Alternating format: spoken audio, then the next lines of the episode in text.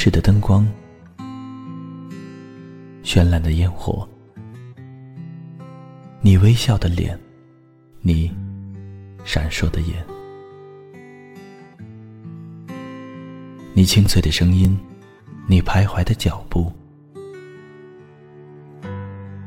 时光总在悄然流逝，故乡总在离别后。开始遐想，生活总在平凡中流淌，梦想总在暗淡后发光，爱情在你伸出双手的那一刻拥抱希望，给时间一场旅行，让我们在时光的静止中。沉睡在声音的世界。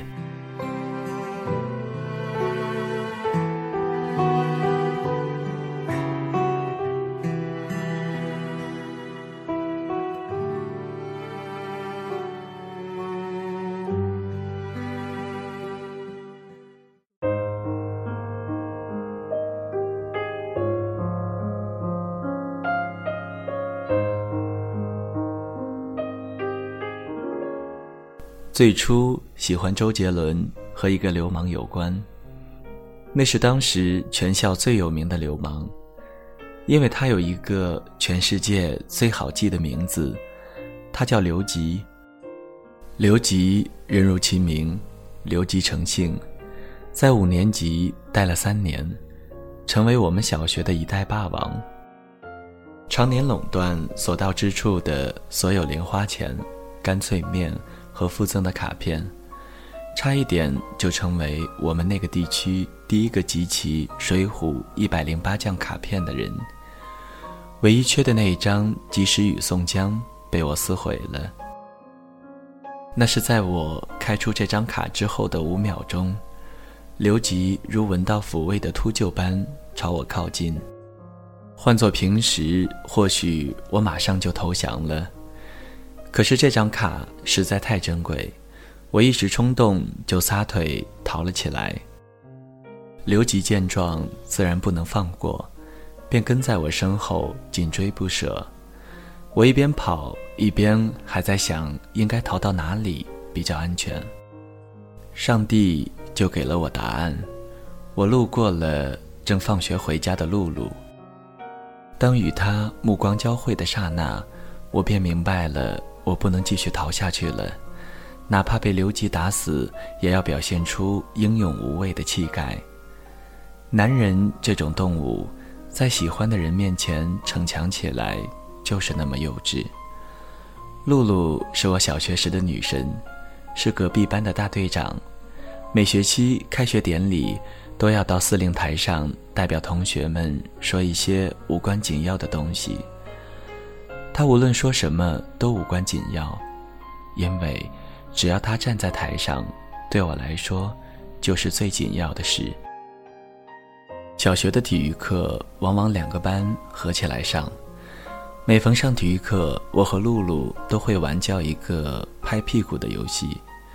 游戏内容就是互相追着比谁先拍到对方的屁股。现在说起来挺色情的。但是当时完全没有那样的感觉，只感到与他互相追逐的那十几分钟，是我小学生涯里最光辉、最明亮的瞬间。而和刘吉互相追逐的那十几分钟，则是完全相反的黑暗时光。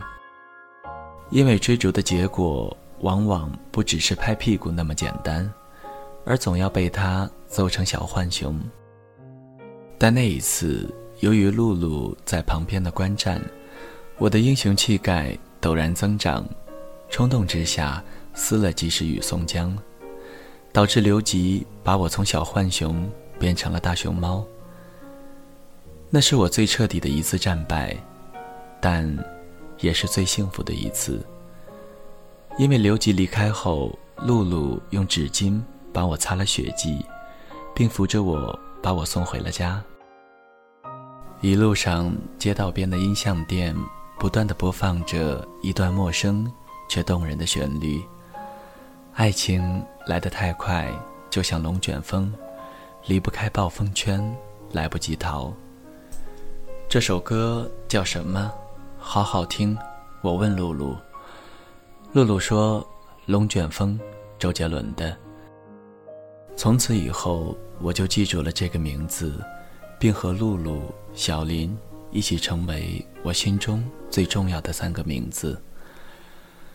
小林是个象棋高手，比我下得好的都是高手。那时候仗着自己有点小聪明，我常常在课余时间和同学们下棋，并在一次次的胜利中享受智商碾压的快感。如果不是能够叫上小林当救兵，估计那些同学早就掀我桌子了。起初我还想挑战一下自己。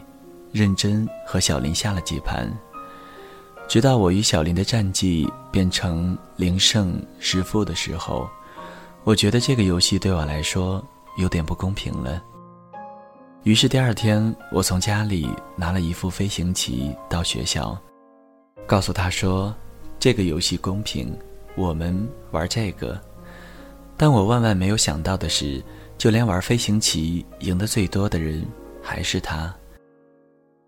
秉承着中国式家长传统，你要和比你好的人做朋友的方针，小林成为了我小学时代最好的朋友。在我的熏陶下，小林也变成了周杰伦的歌迷。我们待在一起的时候，除了玩游戏，做的最多的事情，就是在网上一起搜索关于周杰伦的资讯和消息。那是一个没有百度、没有优酷、爱奇艺、没有搜狗输入法的年代，但我们所能找到的东西一点也不比现在少。犹记得我们曾经一起对着电脑看当时台湾一个综艺节目的视频，周杰伦根据吴宗宪胡乱写的歌词，现场即兴弹唱，当最后一个音符落下时。我们都被那惊人的旋律所震撼，久久不能平静，激动到只能骂娘。初中的时候，小林去了市区，与我相隔将近百里。虽然那个时候还没有手机，不过就是用家里的座机，我们每周也要通两三次电话，聊聊各自在学校里的事情，说说各自家长的坏话。初一的某一天，他告诉我，周杰伦又出了新的专辑，叫《叶惠美》。我起初还觉得，比起范特西和八度空间，怎么一下子变得那么朴素？后来才发现，原来周杰伦还是那个周杰伦。长舒了一口气。接着，小林在电话里煞有介事地对我说：“对了，你有没有亲过女孩子？”我说：“你是说嘴吗？”他说：“那当然。”我说：“当然没有啊，你难道已经……”那语气简直就像听到对方怀孕似的。他在电话那头无比郑重地说：“嗯。”我激动地跳了起来，感觉怎么样？比起我的兴奋，他那时反而有些羞涩起来。嗯，湿漉漉的，湿漉漉的。我抿了抿自己的嘴唇，大为不解。湿漉漉的，这是他对他的初吻唯一的形容词。在我吻到姑娘之前，小林的这番形容是我每次对接吻进行幻想时唯一真实可靠的凭证。但为什么女生的嘴唇亲上去会是湿的？则成为我长久以来一个永恒的未解之谜。直到多年以后，我才恍然大悟，原来他说的不是嘴唇，是舌头。那通电话挂掉之后，我第一时间买了叶惠美，这张专辑依然令人拍案叫绝。但对我来说，最重要的是《晴天》里的 MV。竟然有周杰伦的音频初吻。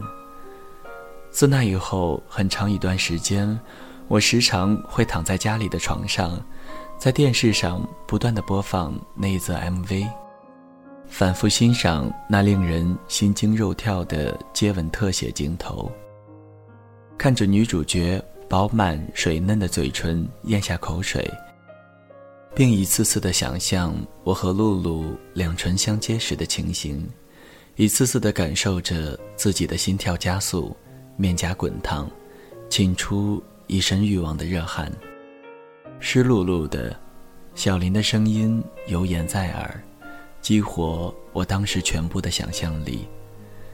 叶惠美听了吗？没过几天，小林问我。听了，屌啊！我一边回答，一边又想起来那看了无数遍的周杰伦接吻镜头。是啊，每首都屌，连封面都屌。真是想不出别的形容词了。湿漉漉的，我下意识的说道：“什么？”在写下这些文字的时候，我又重新看了一遍那个叫做《周日八点档》的综艺节目，看着比我现在岁数还小的周杰伦，当时在舞台上羞涩的挥洒着自己的才华，一字一句从口中唱出。你对我比挤痘痘还重要，心底翻涌无数情绪，搞怪的歌词配上优美的旋律，本应是让人会心一笑的享受，如今却永远的蒙上了一层挥之不去的阴翳。二零一四年一月二日，小林由于身患淋巴癌离开了人世。我是他的朋友里最早知道这个消息的。然而，即使如此，也是在他葬礼之后。因为他始终不愿意让朋友看见他被病魔摧残的模样，也始终不愿意看见朋友为他落泪的样子。他过世不久，我去他家里探望了他的父母，他们告诉我所有的经过，带我看他过往的照片。小林的遗像。摆在他的房间书桌上，书桌旁边是一个偌大的书柜，里面除了整齐的书籍外，还放着一副老旧的中国象棋。象棋的旁边是一张显然被打开过很多次的叶惠美的唱片。用现在的话说，小学里我追露露那时候，小林。是我的僚机。班里有谁也对露露有意思，他总会和我偷偷分析，并制定作战方针。我们三人在一起聊天的时候，总是假装不经意地提到我的聪明和在同学中的人气。而当我和露露在体育课上玩拍屁股游戏时，小林总是围绕在我们旁边。看谁想要参与进来，就抢先拍他屁股，吸引注意力，从而留给我和露露尽量长的独处游戏时间。小林去市区念初中以后，一切都需要我自己来了。那年夏天，周杰伦发行《七里香》，由于那个时候物流尚不发达，我们又地处郊区。所以在专辑正式发行后，还要等到好几天才能在当地买到。那个时候正值暑假，不用上学的日子，我也没有了和露露见面的常规理由。我一时机灵，做了个激动人心的决定：一个人瞒着母亲，用仅有的零花钱，坐上当时的长途大巴，坐将近两个小时的车，来到繁华的上海市区。那天艳阳高照，阳光打在脸上像火热的巨掌。当我来到唱片店时，已经浑身湿透，差点由于影响市容被门口的保安赶出来。拿起梦寐以求的唱片，等候排队结账时，唱片店里一直在播放着新专辑的歌曲。周杰伦模糊的咬字，再加上店里嘈杂的声音。我倾尽全力，也只听清了一句歌词：“我顶着大太阳，只想为你撑伞。我看着店门外灿烂的烈日，感到这歌唱的就是现在的自己。这是多么幸福的巧合，这是多么幸福的歌曲。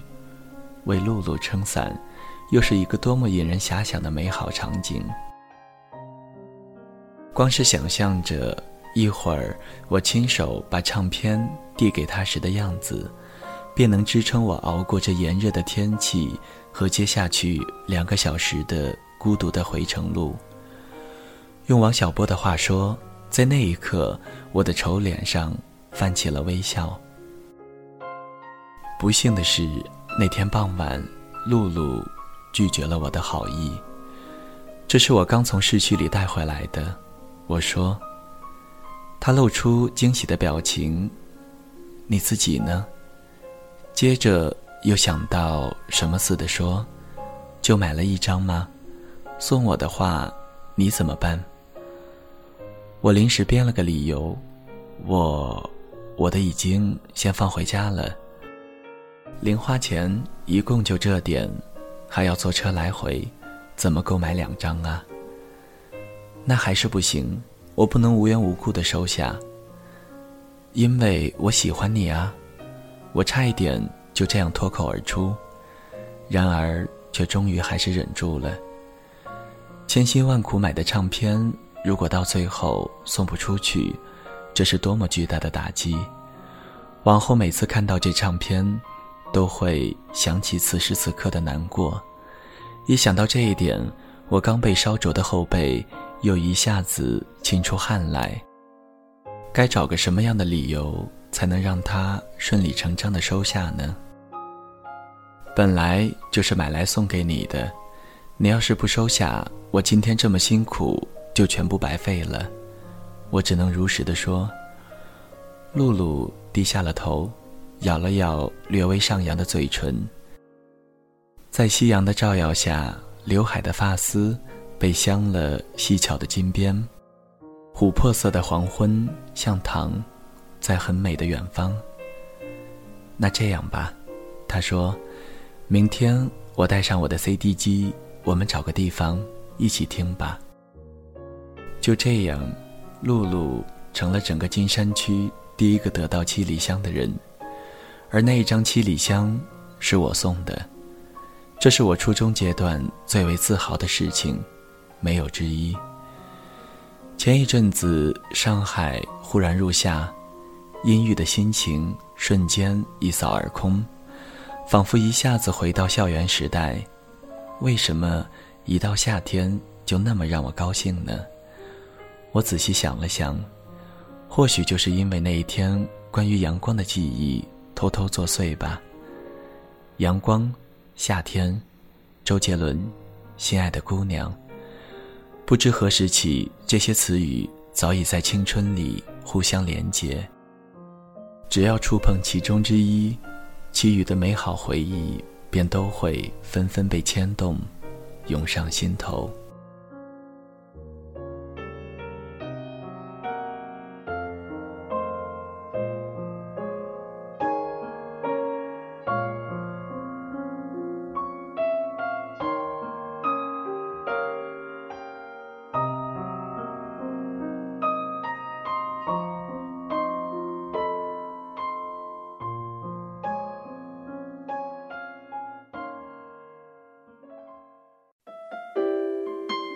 谁的声音清唱婉转流年？谁的双手挽起千年不变的誓言？用音乐品味生活，用音符记录感动。我的声音会一直陪伴在你的左右。